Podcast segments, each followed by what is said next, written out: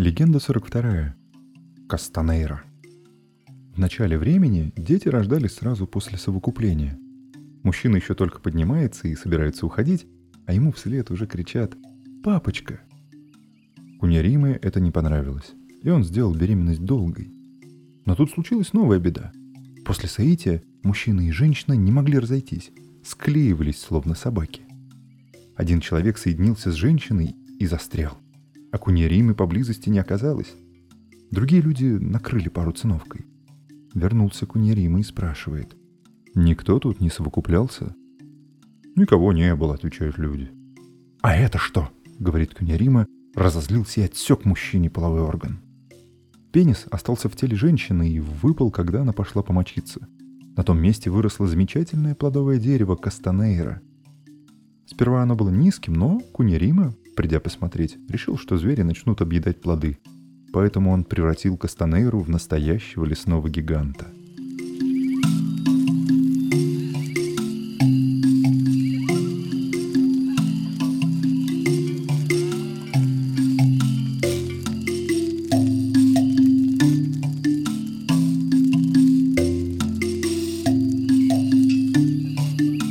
Легенда 43. Как женщины научились рожать детей. Раньше женщины никого не рожали. Птичка-напилка, бывшая в то время мужчиной, научила их иметь детей. «Есть у вас дети?» – спросил он. «Нет», – отвечали женщины. «И как их раздобыть, мы не знаем». «А мужей у вас тоже нет?» «Мужья есть». «И как часто они с вами совокупляются?» «Раз в месяц». «Это никуда не годится. Совокупляться надо каждый день и каждую ночь. Если дадите мне женщину, то я покажу». Но люди посовещались и решили, чего ради мы вдруг дадим ему женщину? «Тогда как хотите», — отвечал Напилка. Но тут одна старушка привела внучку. «Вот», — говорит, — «бери». Напилка совокуплялся с ней до тех пор, пока у женщины не прекратились месячные. «Ага», — сказал муж, — «значит, ты беременна». «Теперь будь осторожна. Туго, не перепоясывайся». Через два месяца живот беременной округлился, и соседка пришла взглянуть на такое чудо — «Как это твоя внучка ухитрилась забеременеть?» Пристали женщины к подружке с вопросами. «Не скажу». Когда Напилка просил у вас женщину, никто ему не дал, а сейчас все сюда явились. «Что из того?» — возражали женщины. «Кто ж так просто бросится к незнакомому человеку? А теперь мы хотим узнать, как заиметь детей. Мы б теперь Напилку с удовольствием полюбили». «Нет», — отказала старушка, — «он не может с вами со всеми совокупляться. Пусть каждая заводит детей от собственного мужа. Жена напилки почувствовала приближение родов, и соседки снова гурьбой пришли в дом. «Чего она кричит?» Стали они допытываться. «Рожать будет, вот и кричит. А скоро?» «Идите к отцу ребенка, он вам расскажет». Напилка был в своей мужской хижине, когда ему сообщили, что ребенок родился. «Почему младенец у вас голый? Простудится ведь!» — закричал отец, входя к роженице. «Немедленно заверните». «Откуда нам знать? Не уходи, обучи нас», — запричитала старушка. «Да я вообще уж уходить собирался. Никто меня здесь не любит», — пожаловался Напилка. «Нет, любит, любит. Все любят, все женщины тобой интересуются», — возразила старушка. «Ну хорошо, теща, можешь тогда их позвать». «Что такое теща?» — не поняла старушка. «Теща — это мать жены», тот же день к напилке пришли мужчины и попросили совета. Тот повторил опять. Главное совокупляться каждый день, пока не прекратятся месячные кровотечения. Мужчины послушались, и вскоре все женщины были беременны. Потом напилка рассказал, как надо рожать лежа, чтобы ребенок не выпал на землю. Всему этому нас птичка научила –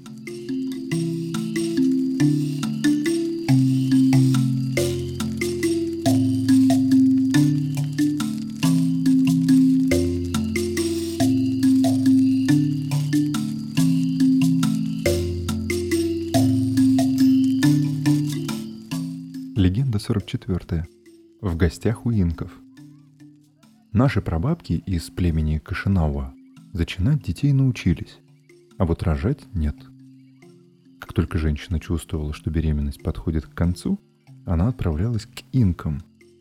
Завидя гостью с округлым животом, те устраивали большой праздник. Пиво готовили разное, гарнир к мясу.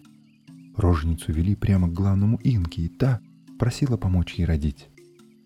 По указанию своего предводителя инки спешили освободить бедняжку от беременности.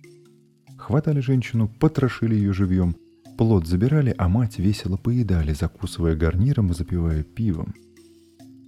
Ребенка потом отдавали родственникам. Нет ничего удивительного, если в те времена Кишанауа не увеличивались в числе и целиком подчинялись инкам. Одна молодая женщина решила, к инкам она не пойдет, лучше умрет в лесу. «Что же», — согласился муж, — «думаю, ты права. Уж лучше пусть твой живот сам лопнет». Супруги ушли из селения и остановились в каком-то давно заброшенном доме. Полчища крыс бегали по полу с любопытством разглядывая людей. Внезапно одна крыса сама обернулась женщиной. «Почему ты сидишь тут? Что с тобой, расскажи?» — заговорила она с индианкой. Та поведала ей историю об инках-людоедах. «Да», — произнесла крыса, у нас это не так происходит. Никаких инков не требуется. Впрочем, попробуем, вдруг и с тобой обойдется. Крыса сходила и принесла трав, которые знакомы и ныне всем женщинам. Затем обмыли роженицу, растерли ей живот и благополучно приняли роды. Крыс хотела сразу же после того опять обернуться животным, но молодая мать уговорила ее пойти вместе в деревню и там обучить остальных женщин искусству рожать. С тех пор ни одна индианка нашего племени не была съедена инками. Те как-то сами явились поинтересоваться, почему их больше никто не просит помочь. А добрые Кишинауа обучали пришедших повивальному делу. Рассказывают, будто раньше инки резали и кушали собственных жен, точно так же, как и чужих –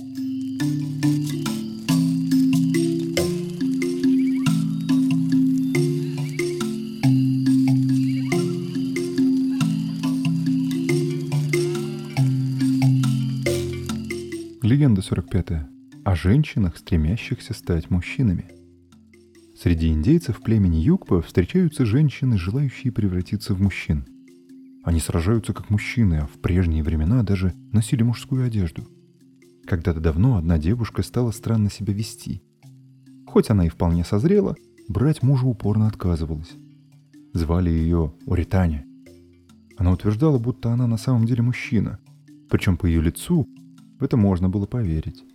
Вскоре у нее даже вырос небольшой пенис.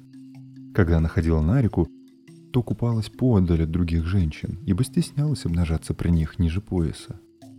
Но груди у нее были нормальные, женские.